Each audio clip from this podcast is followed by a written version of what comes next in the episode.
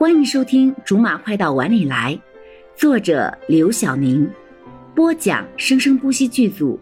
本作品由韵声文乐工作室全程赞助。第五十四章：讨人厌的案件。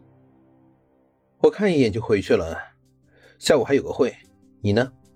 你手头不是又接了个案子吗？是啊，我也马上得回去。我的委托人一会儿来跟我谈细节呢。一个离婚的案子，挺棘手的，特讨厌。怎么，还有你讨厌打的官司啊？倒也不是，就是麻烦了点儿。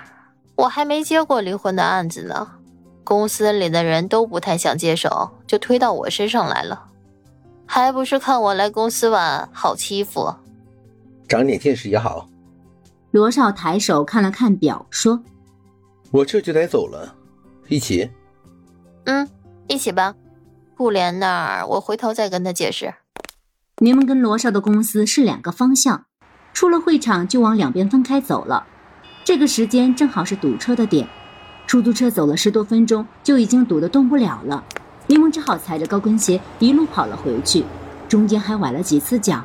到公司的时候，头发都已经散了，要多狼狈有多狼狈。公司的助理正等在门口。看见柠檬到了，赶紧迎了上来。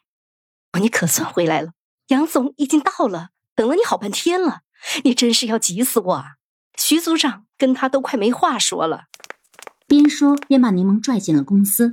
小薇也迎面走了过来。柠檬姐，这是这个案子的资料，你看看。哎，你头发，你头发还没收拾呢。到了会议室的门口，这助理还是没有停下来的意思。柠檬只好扎个马步，硬生生的停了下来。等等等，你至少让我整理一下衣服、头发什么的吧。好，好，好，你快点儿。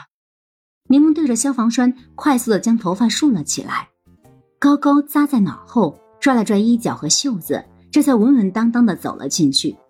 一进去，徐叔就冲他微笑的招手，单纯的只是微笑而已，不像罗少的笑，经常笑里藏刀。回来了。徐树随便招呼了柠檬一句，转头对着他身后这个五十多岁的胖子说：“杨总，这位就是负责贵公司案子的律师。”柠檬走上前去，坐在杨总的对面，点头致意了一下：“杨先生您好，我是您的负责人柠檬。”林小姐，这位杨总虽然长得不怎么样，可是声音却出奇的好听，听得柠檬一阵恍神。真怀疑这声音不是发自眼前这个人，杨先生，我就开门见山的说了，您有您妻子外遇的证据吗？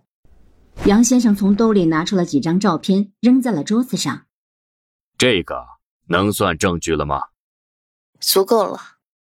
柠檬看着这几张照片这么清晰，很明显是找专业的人拍的。看来这个人为了离婚准备了很久了。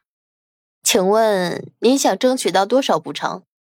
我只要孩子的抚养权，其他的补偿什么都不要。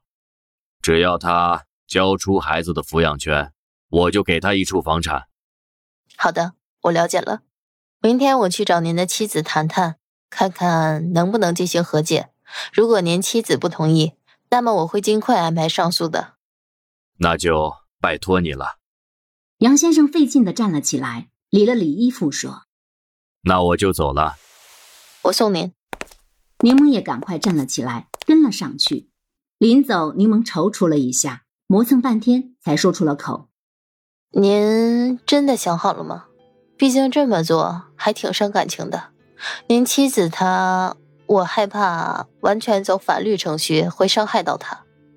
是他背叛了我，所以你不用什么顾虑，你只需要务必把孩子的抚养权给我拿回来。有困难吗？”杨先生的脸上没有什么表情，好像口中的这个女人并不是跟他同床共枕的十几年的人，只是一个不小心撞到他的路人而已。